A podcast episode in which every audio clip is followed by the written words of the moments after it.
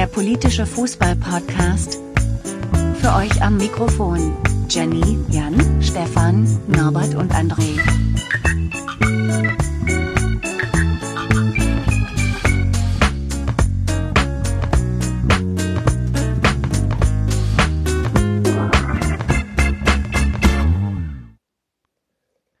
Herzlich willkommen, liebe Hörer und liebe Hörerinnen. Heute gibt es eine Begrüßung von mir, dem Jan, ähm, weil alle anderen im Urlaub sind äh, und Stefan ähm, zwar heute sehr lieb aufnimmt. Hi Stefan. Guten Tag. Aber äh, wenig zu sagen hat. Äh, nein, sagen will, sagen wir es mal so. Ähm, wir haben heute einen Gast, das ist der Jan Henrik. Ähm, der ist aus der äh, Fanszene des BVBs äh, und ist äh, dort auch, wenn ich das richtig ähm, bekomm, äh, mitbekommen habe, der Sprecher des Fanbündnisses der Südtribüne und äh, jemand, der sich sehr für ähm, Fanrechte und ähm, Fanteilhabe einsetzt. Hi, Jan Henrik. Servus aus Dortmund. Hi. Soll ich dich jetzt eigentlich Janni nennen oder? Okay, das äh, diese, Janni nennen dann nenne ich dich Janni. Hi, Janni. ähm, bevor, bevor wir zum Thema einsteigen, ähm, meine Nachbarin, wo wir schon geklärt haben, die, die, uns ja beide kennt, hat mir erzählt, du hast dir eine Wohnung gekauft in, über der Kneipe, wo der BVB äh, gegründet wurde. Stimmt das? Ja, ich habe mir mal das Haus gekauft, in dem der BVB gegründet wurde. Und tatsächlich, äh, mein Wohnzimmer ist der Raum, in dem der BVB gegründet wurde. Das ist tatsächlich richtig. Ja, das wollte ich nur, nur bestätigt haben, weil das ist schon cool. ich mag's auch. Ähm, Gibt schlimmere Genau. Ähm, genau, das äh, Thema ist heute ähm, ganz grob, oder nicht ganz grob, sondern ganz, äh, ganz explizit ähm, der Aufruf, Erklärung, Initiative weiß nicht, wie man es nennen soll, unser Fußball. Na, das ist ja am 24.06. von euch äh, ins Internet gestellt worden, eine Art äh, Petition an die DVL, den DVB und alle ähm, Vereine, der dazu aufruft, dass noch vor September ein neuer Grundsatzbeschluss verabschiedet wird. Und äh, auf den Punkt gebracht, einfach heißt es, der Fußball soll neu gestaltet werden und diese Grundsätze sollen dezentral äh, von den Vereinen mit den Fans erarbeitet werden. Und eure Hauptthese ist, der Fußball ist zu groß geworden. Deswegen meine Frage äh, an dich. Wann ist die Idee von, von unser Fußball gekommen? Schon vor Corona? Ähm, wie ist es durch Corona, diese Idee hat sich verändert? Und wann und wie bist du Teil dieser Planung und dieser Initiative Schrägstrich geworden?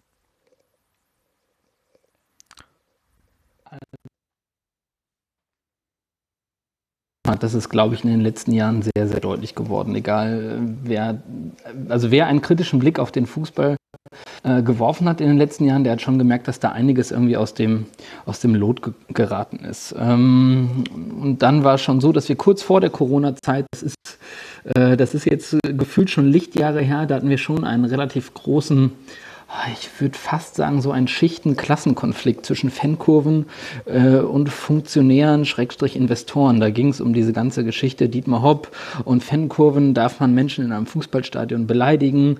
Wie geht man dann damit um, wenn sowas passiert? Also das passiert, äh, die Bundesliga wird, wurde 1963 gegründet. Ich glaube, es gab vorher noch nie äh, den Fall, ähm, dass, dass jemand bei einem Spiel nicht beleidigt wurde. Äh, allerdings, wenn man einen eigenen Club hat, ähm, der gute Verbindungen zum DFB hat, hat, dann hat man wohl scheinbar Sonderrechte, ähm, was den Schutz vor Beleidigungen angeht. Das ist schon irgendwie ein bisschen absurd. Dass, ich will ihn jetzt überhaupt nicht in Schutz nehmen, aber das seit gefühlt 35 Jahren irgendwelche Beleidigungen aus der Kurve anhören muss, äh, aber dann passiert das mal bei, bei Dietmar Hopp.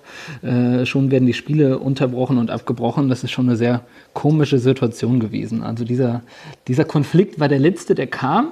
Und äh, kurz darauf kam dann Corona und äh, also wir sind mit, mit einem äh, mit einem Ko im Magen in diese sogenannte Corona-Pause gegangen und dann hat man ja schon gemerkt, da ruckelte es dann, dann schon ein bisschen mehr. Also dann hat man wirklich gesehen, wie viele Leute angefangen haben, sich sehr kritisch mit dem Fußball auf einmal zu beschäftigen. Teilweise dann sogar, sogar unfair, teilweise Dinge, die tatsächlich, also da wurden im Fußball Dinge vorgeworfen, die er wirklich äh, dann, äh, wo er schuldlos dran war, als die Bundesliga wieder losging, wurde dann irgendwie auch gesagt, dass die deutsche Fußballliga äh, Krankenschwestern Kapazitäten für Testkapazitäten für Corona-Tests wegnimmt und so. Das, das stimmte nicht, aber man hat schon gesehen, dass der Fußball wirklich an Reputation verloren hat, so nach und nach. Und im Grunde ist diese, diese Subkultur der Fußballfans, der aktiven Fußballfans, wir kennen uns auch irgendwie alle auch und ich mache den Quatsch jetzt auch so seit 20 Jahren.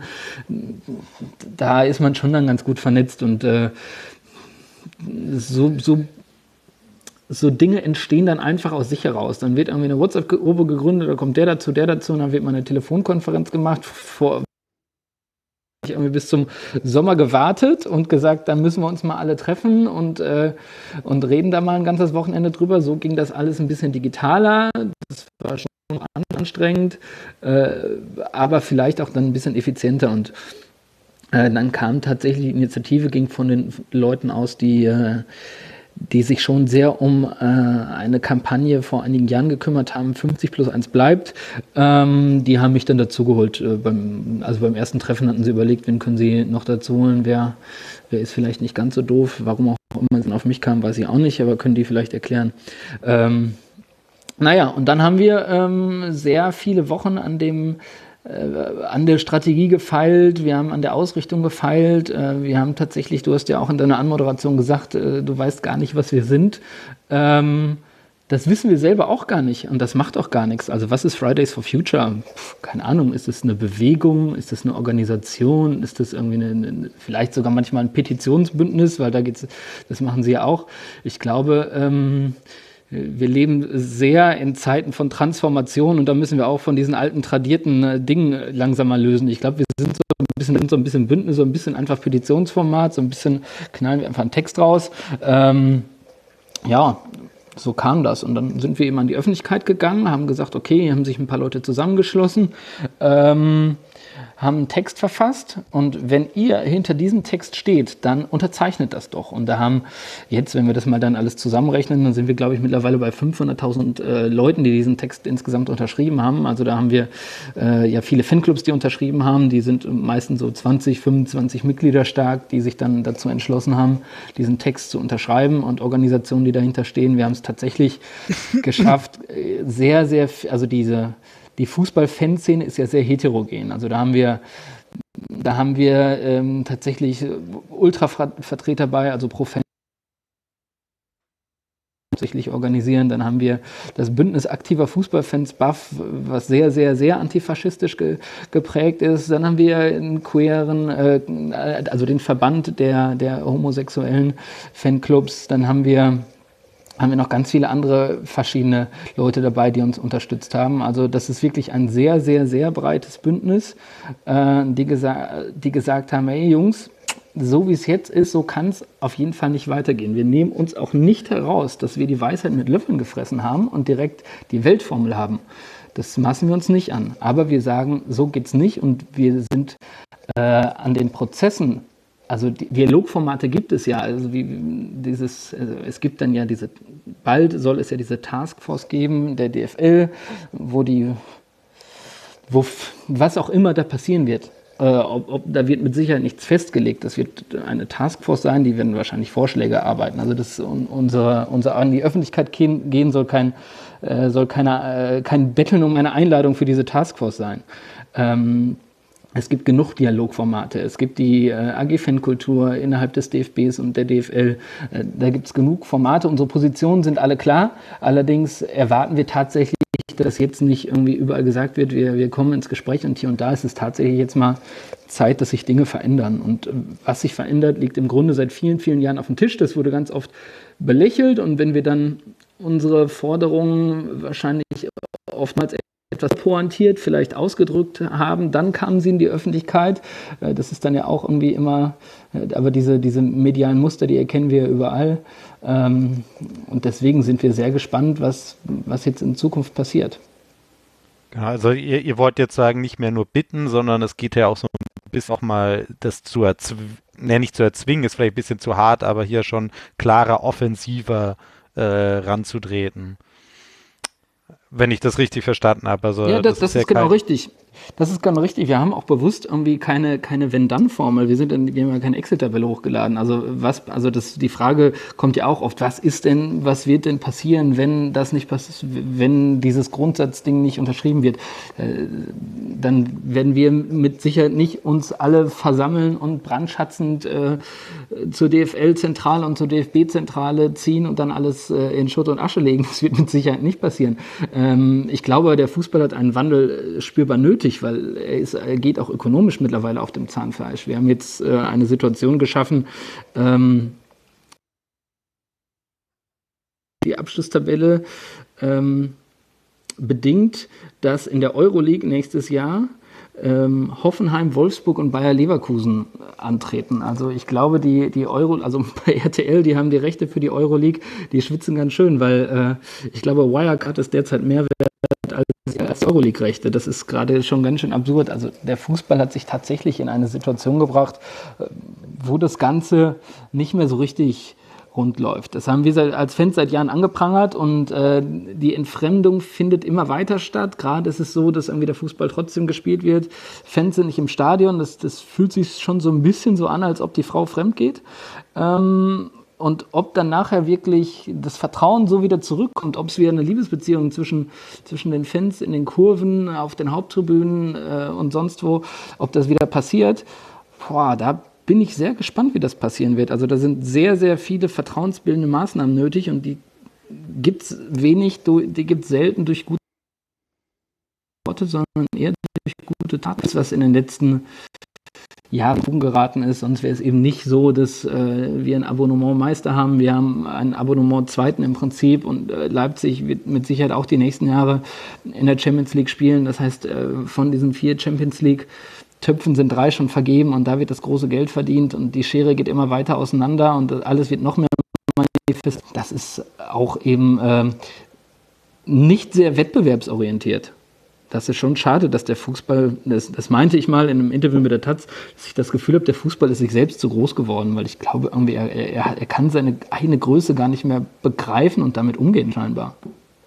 Ja, ja das, ist, das ist so jetzt mal der, der Aufhängpunkt. Wir haben ja hier ähm, die Schlagwörter in der Erklärung sind ja dieser faire Wettbewerb, die äh, als gesellschaftliches Vorbild, demokratisch und wirtschaftlich nachhaltig und halt den Fußball, der durch die Fans lebt. Ähm, deswegen bleiben wir da mal kurz bei dem letzten. Ähm, um welche Fans geht es denn? Geht es halt hier nur um die elitären Gruppen, äh, die sich organisieren oder tatsächlich um alle? Und wenn, ähm, glaubt ihr, also wird durch Fans alles besser? Weil wir sehen ja, ähm, dass selbst ein Hönes und ein äh, Tönis äh, einfach immer wieder wiedergewählt werden oder wiedergewählt wurden, ähm, obwohl es äh, und nicht mal wirkliche Konkurrenz gab äh, und das aus der Fanbasis heraus. Und ähm, müssten wir nicht, also wenn, wenn wir mit allen Fans reden oder tatsächlich unsere, unsere äh, Macht als Fans auch irgendwie darstellen wollen, auch versuchen, den Großteil der unorganisierten Fans zu mobilisieren?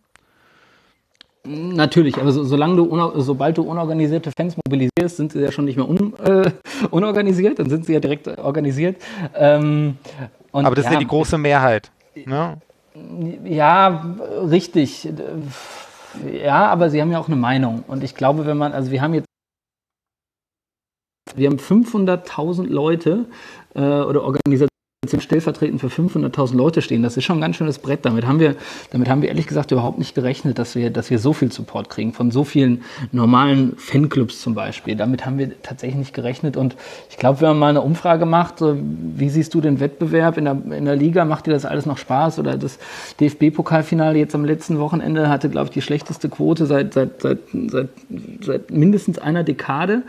Ähm, der Fußball verliert schon gerade. Und das ist, also ja, es gibt Probleme im Legitimationsprozess. Du kannst aber ja nicht in Deutschland eine Umfrage machen, sind Sie Fußballfan? Ja, nein. Ähm, wenn ja, dann wählen Sie bitte Ihren Vertreter und der soll demokratisch die äh, demokratisch legitimiert äh, vortragen, äh, welches die Mehrheitsmeinung ist. Da, da, geht es tatsächlich dann einfach darum, ich dachte immer, wer, wer, viel Macht hat, Macht. Das ist dann einfach so. Dann organisiert man sich und dann, äh, dann gilt tatsächlich oft, nur wer laut trommelt, wird gehört. Das ist vielleicht so. Es ist halt total schwer, da wirklich, also da wirklich ein Mehrheit zu finden. Das, das ist eben total schwer und ich ich habe mich davon tatsächlich so ein bisschen verabschiedet. Man, man, man, man, muss auch nicht immer, also gute Argumente sind halt gute Argumente, ob sie jetzt von der Mehrheit ja, nee, ne. werden oder nicht. Das ist halt, ähm, ja, da geht es dann tatsächlich in die inhaltliche einer. Arbeit. Genau. Ja, also ja. Wen sprecht ihr? Wir sprechen für, für die Gruppen, die, die, äh, die uns unterstützen, die es unterzeichnet haben. Also das maßen wir uns dann natürlich an, aber für mehr auch nicht. Also wir, wir maßen uns nicht an, wir sprechen für alle Fußballfans in Deutschland. Natürlich nicht. auf meinem Punkt ist eher mehr, dass hier ja un, ungenützte Kraft oder Potenzial rumliegt, weil ich, ich habe das selbst sagen aus meiner, meiner Fanszene gesehen, dass das sozusagen in der aktiven und in der äh, da klare progressivere Meinungen gibt und dann an Mitgliederversammlungen irgendwie äh, das Bild äh, innerhalb der Vereinsstruktur, Mitgliederstruktur komplett ein anderes ist. Ja, klar, das ist, das ist also, weil du ja auch eben sagtest, Tönnies und Hönes wurden immer wieder gewählt, das ist, es ist nun mal auch so, dass es nicht so ist, wie man sich das dann vielleicht in so einem Taubenzüchter e.V. dann manchmal vorstellt, dass da einfach drei Leute aufgestellt werden ähm, zu einem äh, zur Vorstands- oder Prä Präsidentenfunktion und wer die beste Rede hält und die beste Vision den Mitgliedern äh, verkauft, der wird gewählt. Äh, da gibt's schon, da sind, da haben die Fußballvereine sehr komplexe Mechanismen geschaffen, dass genau sowas eben nicht mehr passiert. Da gibt es dann irgendwie einen Präsidialausschuss und hier und da, sodass man, dass es in der Regel gar keine Gegenkandidatur gibt beim Aufsichtsrat, bei einem, bei einem, beim Präsidentenamt, beim FC Bayern zum Beispiel. Ähm, das ist schon so, dass da so ganz, so Dinge, die, die meinem, mit meinem Demokratieverständnis in Einklang zu bringen sind, dass das dann tatsächlich in diesen Vereinen nur sehr, sehr selten. Für Bayern ist das dann oft, ist es, sind ja auch in einer AG ausgegliedert. Ähm, das sind ja auch dann immer komplexere Konstrukte, die, die dann natürlich ähm, nicht mehr das demokratische Element haben, wie es bei einem äh, Mitgliedergeführten Verein sind. Am Ende hängt das aber dennoch mit den mit den handelnden Personen zusammen. Das sehen wir zum Beispiel in Gelsenkirchen. Also da haben wir einen Aufsichtsratsvorsitzenden mit Clemens Tönnies gehabt, der ähm, dann schon irgendwie gewählt wurde, aber mit dem dann scheinbar auch viele Leute unzufrieden waren. Und da gab es überhaupt kein, kein Rankommen von, von, der, von der kritischen Masse. Währenddessen wir in Dortmund äh, eine, eine Kommanditgesellschaft auf Aktien sind ähm, und wir tatsächlich einen sehr, sehr guten Austausch mit der Geschäftsführung haben und tatsächlich das, die Themen dann schon ganz gut behandelt werden. Also da sieht man, wie viel das mit den handelnden Personen zu tun hat. Ein, ein, ein guter, dann auch demokratischer Austausch. Ja, Schlagwort demokratisch. Ähm, wie äh, ste stehen wir dann jetzt zu diesem Konstrukt RB? Ne? Also kann es dann wirklich eine, eine Zukunft für halt RB Leipzig geben in einem reformierten Fußball? Das war, das war dann auch tatsächlich eine Diskussion, die wir hatten, als wir dann gesagt haben, okay, wer kann das alles unterschreiben? Was ist mit äh, Fans von Wolfsburg, Hoffenheim, Leverkusen, Leipzig? Ähm, sollen die das unterschreiben können? Und am Ende war dann unser Konsens, ja, wenn sie für ihre eigene äh, Auflösung unterschreiben wollen, dann wollen wir ihnen dieses Recht nicht nehmen. Ähm, ja. Tatsächlich ist das, was wir fordern, nur schwer in, in Einklang zu bringen mit den Fangkonstrukten dieser, dieser Organisationsform, weil das ist in Leipzig ja tatsächlich ah, das grenzt schon sehr nah an Rechtsbeugung mit ihrem e.V., mit ihren sieben Mitgliedern, die alle beim Red Bull-Konzern äh, angeschlossen sind. Das ist schon, äh, das ist, das ist schon hart. Das, da muss man schon schlucken und es geht auf internationaler Ebene natürlich weiter mit dem, äh, mit, mit Salzburg und dann spielen die sogar noch in einem internationalen Wettbewerb gegeneinander. Ähm, das ist schon absurd. Das ist natürlich mit dem, was wir dann auch postuliert haben, nicht in Einklang zu bringen. Genau, also das heißt, also das war noch so eine weitere Frage, gibt es äh, gibt's Leute, die äh, oder Fans, die mitarbeiten aus der Hoffenheim- und Leipzig-Szene? Wahrscheinlich nicht. Ich habe aber auf der Webseite nachgeguckt. Äh, von Hoffenheim haben scheinbar 14 Clubs und Gruppen ja. unterschrieben und 17 Einzelpersonen. Und bei ja. RB Leipzig haben drei Fanclubs und elf Einzelpersonen äh, unterschrieben. Stand ja, also jetzt. Ja, also tatsächlich hat uns das auch, äh, haben wir das sehr amüsiert zur Kenntnis genommen, dass das so ist. Ähm, aber das hatte ich ja eben schon gesagt. Wenn, wenn, wenn Sie das richtig lesen, dann äh, sollten Sie schon verstanden haben, äh, dass Sie damit gegen Ihre, eigene, Ihre eigenen Konstrukte unterschreiben. Das dieses Recht wollen wir ihnen nicht nehmen, aber tatsächlich in der, äh, in der Gruppe der Leute, die, äh, die so ein bisschen, ich sag mal, einfach der Führungszirkel sind von unser Fußball, da sind äh, keine Leute von aus Leverkusen, Wolfsburg, Sinsheim oder äh, Fuschel am See, die auch eine kleine Zentrale haben in Leipzig. Das ja. ist ja eigentlich ein österreichischer Verein in Leipzig, weit weg von einem ostdeutschen Fußballverein. Werden die Vereine einfach dann enteignen? Dann können die ja weiter bestehen bleiben und dann äh, halt nur dann als, als richtige Vereine. Naja, das muss man sehen. Das meinte ich eben mit, wir, wir, haben, äh, wir haben auch keine Weltformel und die hat, die hat gar keiner mehr. Die Zeiten der Weltformel, die sind vorbei. Aber tatsächlich kann ich mir, kann ich mir vorstellen, dass es dann auch gerne, muss man dann gucken, ob das äh, von heute auf morgen oder schrittweise, aber ähm, dass, dass man eben dann die Zuschüsse der Unternehmungen, denen dieser, diese Vereine dann, äh, dann angehören, dass man das natürlich limitiert. Das wird diese Vereine natürlich sehr schmerzen, wenn da nicht so nicht relativ einfach Fremdkapital in Eigenkapital umgewandelt werden kann. Oder wenn wir in Wolfsburg äh, wird der VW-Konzern mit Steuergeldern subventioniert und äh, pumpt davon noch einiges an Geld in den VfL Wolfsburg. Das sind natürlich irgendwie absurde Konstrukte, wo wir gesagt haben, nein, das, das kann nicht gehen, das, das wollen wir nicht. Ähm, da sollte man ähm, zumindest einen Fahrplan für eine Demokratisierung ähm, irgendwie schaffen. Und äh, tatsächlich glauben wir, dass, also das ist möglich, das, ist, das wäre theoretisch sogar von heute auf morgen möglich, das wäre in einem, äh, da kann man auch äh, einen Fünfjahresplan auflegen. Das geht alles, dass man sagt, nee, okay, Leipzig, wir begrenzen jetzt mal äh, die, die Sponsoring-Leistungen, die RB bringen kann, weil das orientiert sich an, andere, an folgenden Parametern. Ähm, man führt ein Financial Fair Play ein und nimmt es dann auch ernst, dann würden, würden mit Sicherheit diese ganzen Vereine, die, die dann schon regelmäßiges Finanzdoping bekommen, ähm, Probleme bekommen. Vielleicht bekommt auch mein, mein geliebter BVB da Probleme, weil äh, der BVB hat natürlich als Kommanditgesellschaft auf Aktien mh, auch schon das Tool der Kapitalerhöhung ähm, gezogen oder die Karte gezogen. Allerdings, ähm, ich argumentiere jetzt, ja, also ich kann als BVB-Fan natürlich nicht aus meiner Haut. Borussia Dortmund hat als Kommanditgesellschaft natürlich dann die Besonderheit, dass äh, 100, also komplementär ähm, ist der EV. Das heißt, die Stimmrechte sind zu 100 im EV geführter Verein. Ähm, wir haben noch keine Stimmanteile abgegeben und ich glaube auch nicht, dass, dass das möglich wäre. Deswegen bin ich bei dem Thema, das, das wird dann oft, sehr oft undifferenziert äh, uns BVB-Fans irgendwie vorgeworfen. Ja, ihr seid doch selber eine AG. Na, muss ja antworten, nein, wir sind keine AG, wir sind eine Gesellschaft auf Aktien. Das ist tatsächlich ein Unterschied, weil der BVB zu 100 Prozent der Stimmanteile gehören eben dem e.V. Und ähm, ja, aber auch da, das wäre tatsächlich etwas, was man sich nochmal genauer angucken müsste und eben schauen müsste, okay, mit diesen ganzen Kapitalerhöhungen, wie, wie geht man da in Zukunft mit um?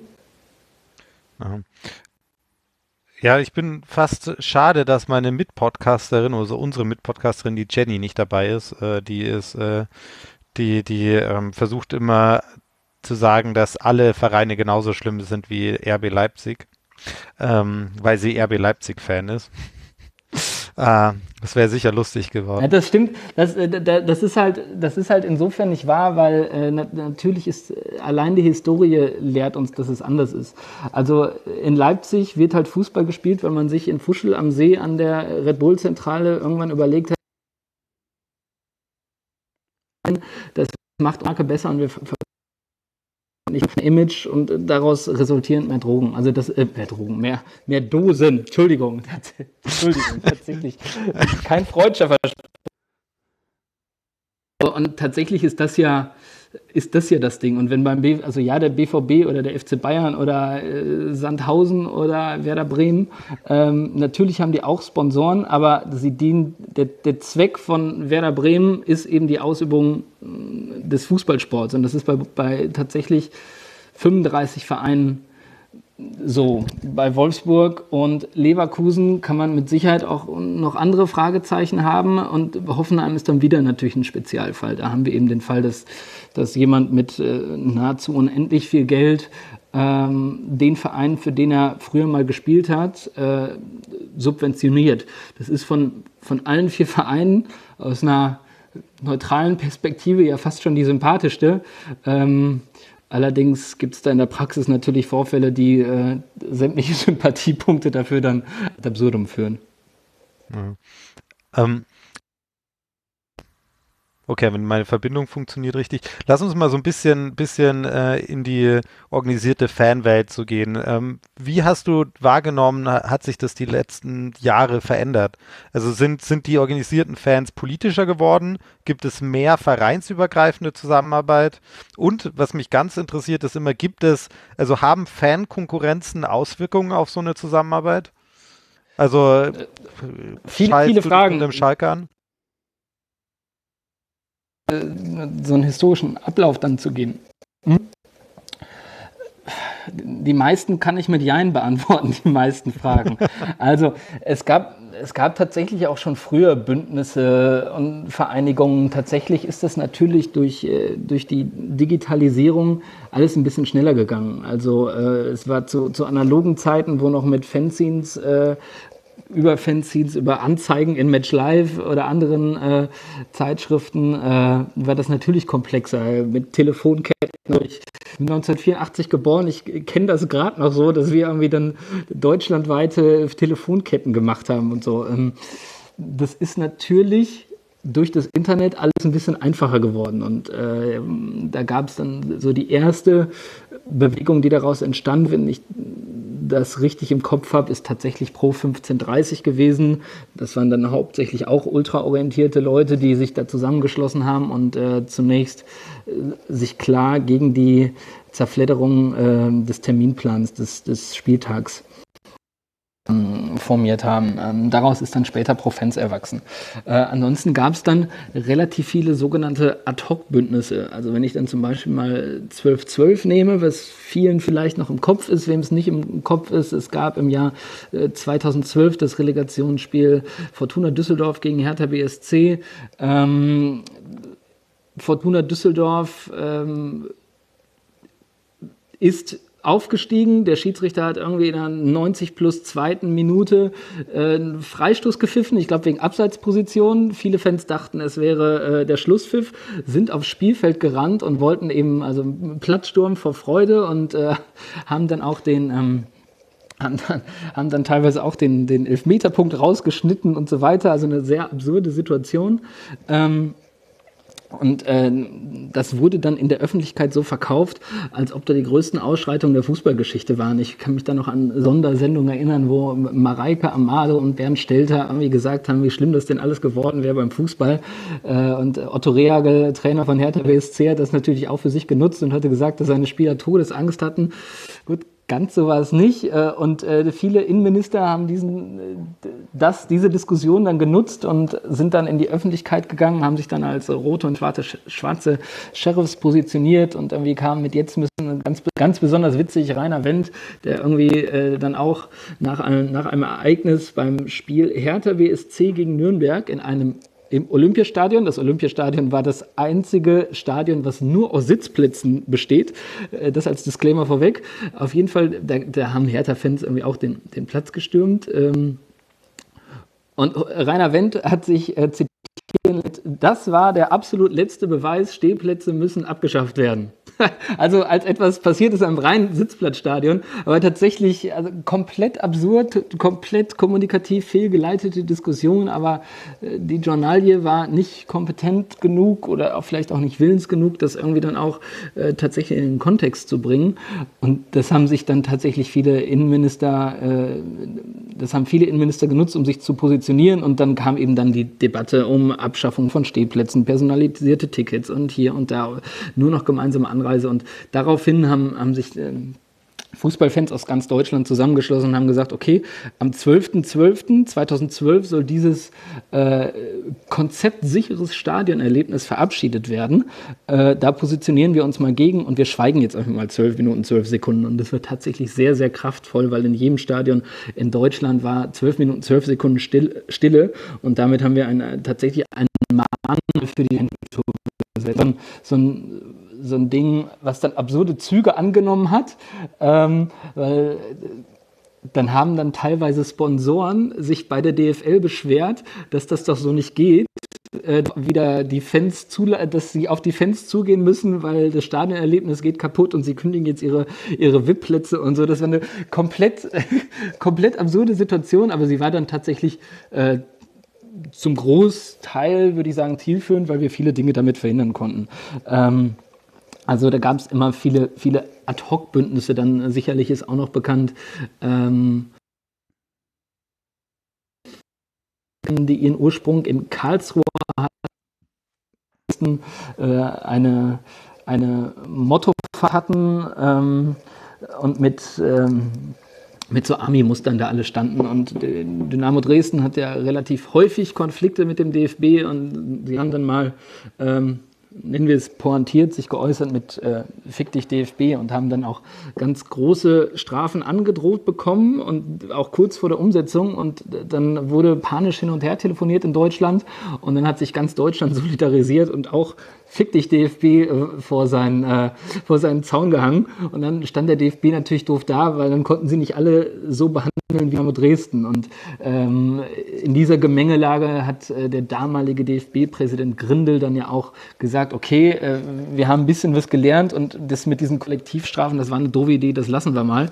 Ähm, dann kam es allerdings, dass ein sogenannter Drei-Punkte-Plan, äh, der schon lange gegolten hat, das muss man sagen, ähm, aber zum ersten Mal zur Anwendung kam, also dieser Drei-Punkte-Plan, wenn äh, diskriminierende, beleidigende, rassistische Gesänge sind, dann äh, muss das Spiel zuerst, äh, da muss es zuerst einen Hinweis geben, dann muss es unterbrochen werden, dann wird es abgebrochen. Also das ist dieses, dieses dieser Plan wurde tatsächlich gemacht, wenn, ähm, wenn, du, wenn du große rassistische äh, oder auch kleine ähm, rassistische, xenophobische ähm, Dinge in den Kurven hast, dann sollte dieser Plan gelten und nicht, wenn mal aus einer Fankurve kommt.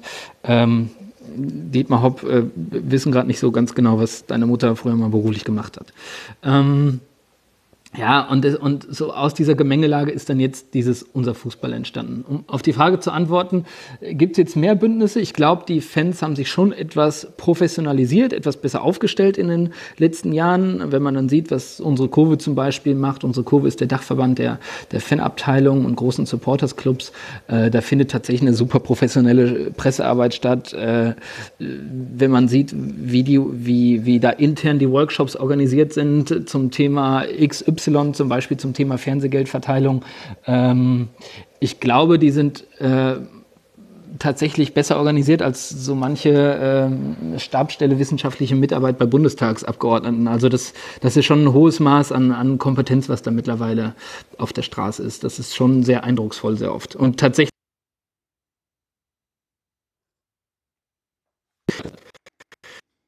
Formate, die AG Fankultur, ähm, ich, ich saß da selber nie, äh, aber man bekommt ja über den Flurfunk äh, immer einiges mit. Das ist dann schon relativ eindrucksvoll, wenn, wenn die Fußballfans dem DFB dann erklären müssen, welche Struktur der DFB denn da hat, weil die ganzen Mitarbeiter gar nicht wissen, was an welcher Stelle sie überhaupt sind, an wen sie berichten müssen. Und wenn etwas äh, mal umgesetzt werden soll, wie das denn funktioniert, äh, dann sitzen ganz oft die DFB-Vertreter da und äh, kratzen sich irgendwie am Kopf, weil sie ihre eigene Struktur nicht kennen. Ähm, das ist schon manchmal, also wir sind tatsächlich sehr oft überrascht, ob der strukturellen Inkompetenz der Funktionäre, egal ob im Verbandswesen oder auf Vereinsseite.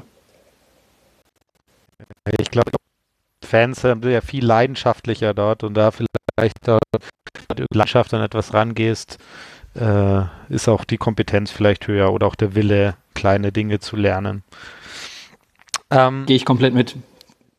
Genau. Ähm, wir wollten oder wir haben uns überlegt, als Politik äh, bei euch zu unterzeichnen, aber wir müssten ja einen Verein auswählen. Das funktioniert natürlich als vereinsübergreifender Podcast nicht. Äh, warum äh, die Okay, ich bin kurz weg äh, gewesen. Also warum muss, müssen wir jetzt einen Verein aussuchen? Gibt es auch eine Möglichkeit, euch zu bei euch zu unterzeichnen, zu unterstützen als äh, Kollektiv? Ja, wir haben ja, wir haben ja diese Unterstützer, wo dann eben auch äh, Queer ist, wo unsere Kurve ist, wo andere sind, wo, wo institutionelle, ähm, wo Institutionen dargestellt werden. Da äh, direkt mal Vorschlag der als übergeordnetes, als übergeordnete Institution. Okay, dann da, da können wir gleich noch darüber sprechen. wenn, wenn, äh, jetzt als Abschluss, ähm, was ist, bedeutet für dich Fankultur, also was verbindet uns alle, außer jetzt die Liebe zum Fußball, was natürlich, natürlich klar ist. Ähm, und kannst du dir eine Zukunft für dich selber, für dich persönlich ohne Fußball vorstellen? Also wenn jetzt der ähm, Fußball noch sich schlimmer entwickelt? Ah, boah, sehr, sehr schwere Frage. Ähm, also erstmal, was ist Fankultur? Ähm, Fankultur ist alles, was, was, was an Leben aus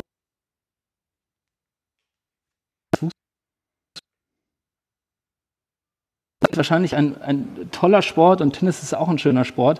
Du hast einen Fanclub XY, der sich mindestens einmal im Monat trifft und über den Verein redet, das, was da passiert, also BVB-Fanclub äh, XY, BVB-Fanclub Münster treffen sich einmal im Monat, ähm,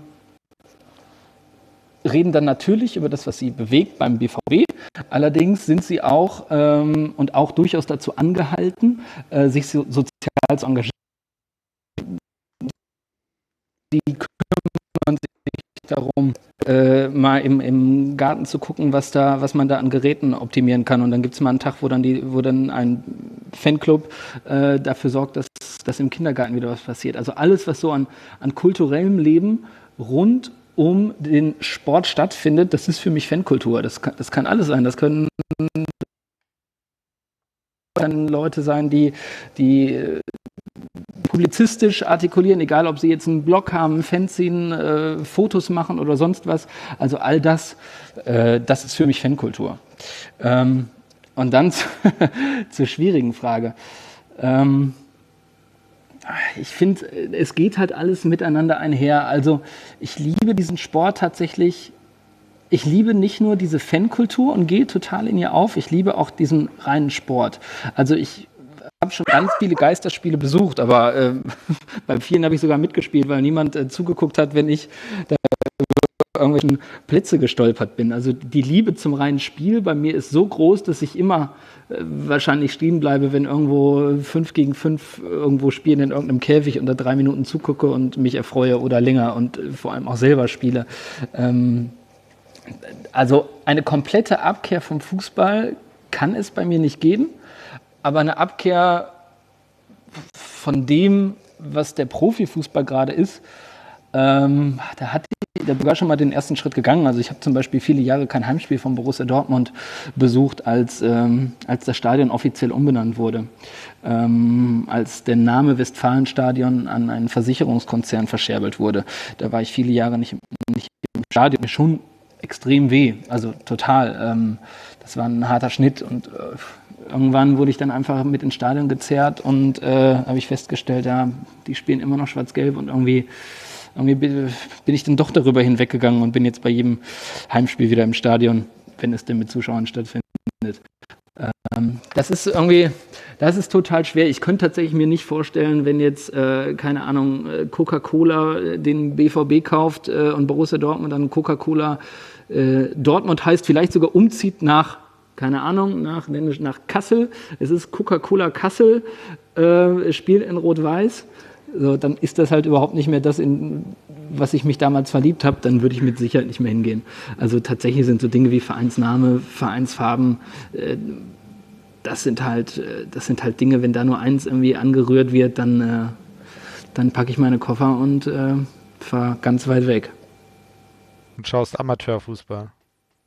Genau, das äh, mit Sicherheit. Allerdings, man muss ja sagen, im Amateurfußball, da muss man auch aufpassen, das darf man auch nicht romantisieren, wenn da manche, manche äh, schlechten Verbandsliga-Kicker irgendwie 9000 netto im Monat bekommen äh, und dann für, für, für 9200 im nächsten Jahr beim größten Wettbewerber spielen.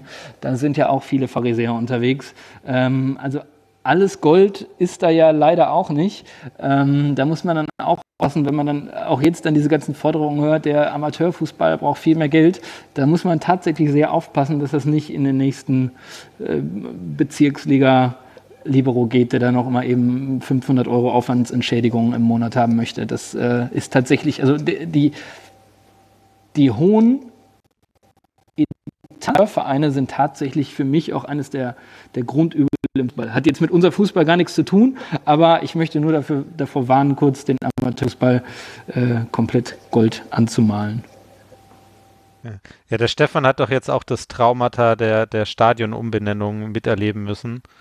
Äh, war das so schlimm, Stefan? Ja, so Bock habe ich nicht auf Deutsche Bank Park. Es geht mir schon auf den Sack, ganz ehrlich. Also das, ich finde das scheiße, ja. Ja, und man muss ja schon auch sich fragen, warum passiert das? Das passiert ja tatsächlich, weil äh, dann auch viel, also erstmal wegen dieses komischen Rattenrenns, äh, dass, dass die Leute, dass die Vereine gezwungen sind, immer weitere ähm, Einnahme zu generieren. Das hat ja zwei Gründe. Vor allem, weil die Spieler, weil die, die Vereine brauchen immer mehr Geld, weil die Spieler immer mehr Geld bekommen. Und ihre Entourage, ihre Berater. Also die, die, die Personalkosten werden ja immer größer für die, für die Kicker da unten auf dem Platz. Äh, und ein Faktor ist mit Sicherheit, dass es mindestens vier Vereine gibt in, äh, in Deutschland, äh, die mit externen Mitteln das nach oben schrauben. Also der, wenn wir zum Beispiel das Beispiel, das Beispiel Kevin Babu nehmen, ähm, der jetzt ähm, beim VfL Wolfsburg spielt, der Eintracht Frankfurt hätte den auch sehr gerne gehabt, aber Wolfsburg hat einfach deutlich mehr Geld geboten. Und das ist kein Geld, was sich der VfL Wolfsburg selbst erwirtschaftet hat über, über sein Fußballgeschäft, über Erfolgsprämien oder andere Dinge, sondern weil der VW-Konzern da über die Maßen Geld reinpumpt. Und das sorgt eben dafür, dass, dass immer mehr Vereine dann Dinge kapitalisieren, die eigentlich eher ein Kulturgut sind, wie zum Beispiel das Waldstadion in Frankfurt, was jetzt diesen komischen, absurden Namen trägt. Äh, das ist Deutsche, Deutsche Parkbank äh, oder Bankpark, Deutsche, wie, wie auch immer, ihr wisst, was ich meine. Ähm, das ist ja tatsächlich, sehe sehe ich in dem unregulierten äh, Kapitalzufluss von außen, das sehe ich eines der großen Probleme, warum immer Kulturelles dann auch verschwindet. Das finde ich total schade. Ja, da, haben wir den Vorteil in München, dass wir halt einfach gleich die Arena so gebaut haben mit dem Namen des Miteigentümers.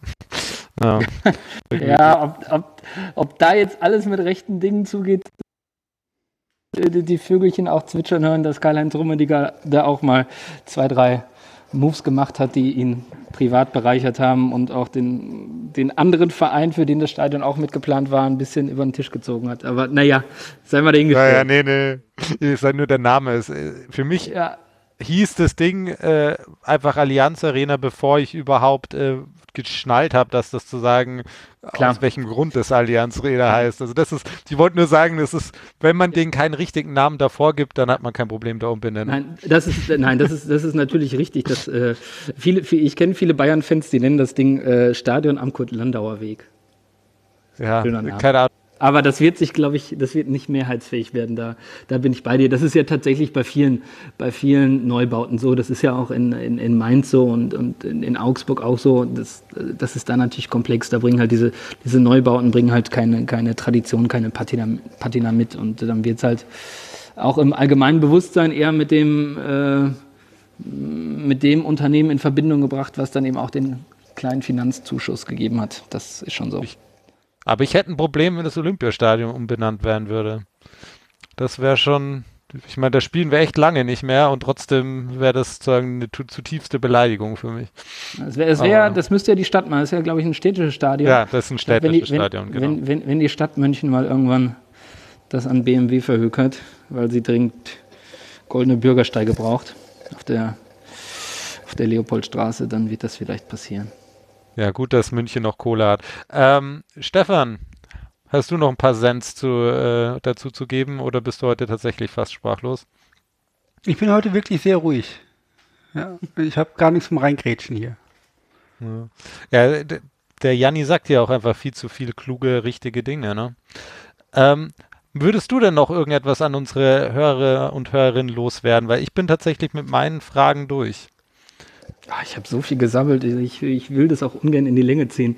Aber pff, ja, bleibt äh, kritische Unterstützer des schönsten Sports der Welt und äh, lenk, versucht äh, euch zu engagieren, ihn in die Richtung zu lenken, in der ihr ihn gerne hättet. Also engagiert euch demokratisch, wie es zivilgesellschaftliches Engagement, ehrenamtliches Engagement ist ja das zum Teil wieder zurück, äh, zum Großteil wieder zurückgeht, was wir tatsächlich immer weniger irgendwie erleben, äh, auch egal ob Jugendtrainer oder sonst wo, ähm, da nach vorne gehen. Das finde ich ganz wunderbar. Nicht nur für den Fußball, sondern für die Gesellschaft im Allgemeinen.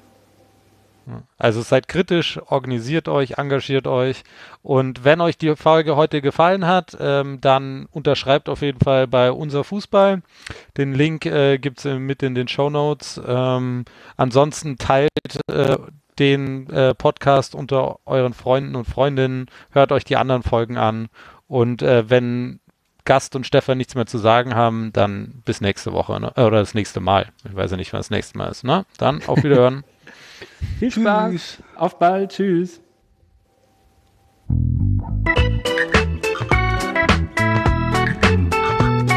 Das war Politik, der politische Fußball-Podcast. Besucht uns auf politik.de, Twitter oder Facebook.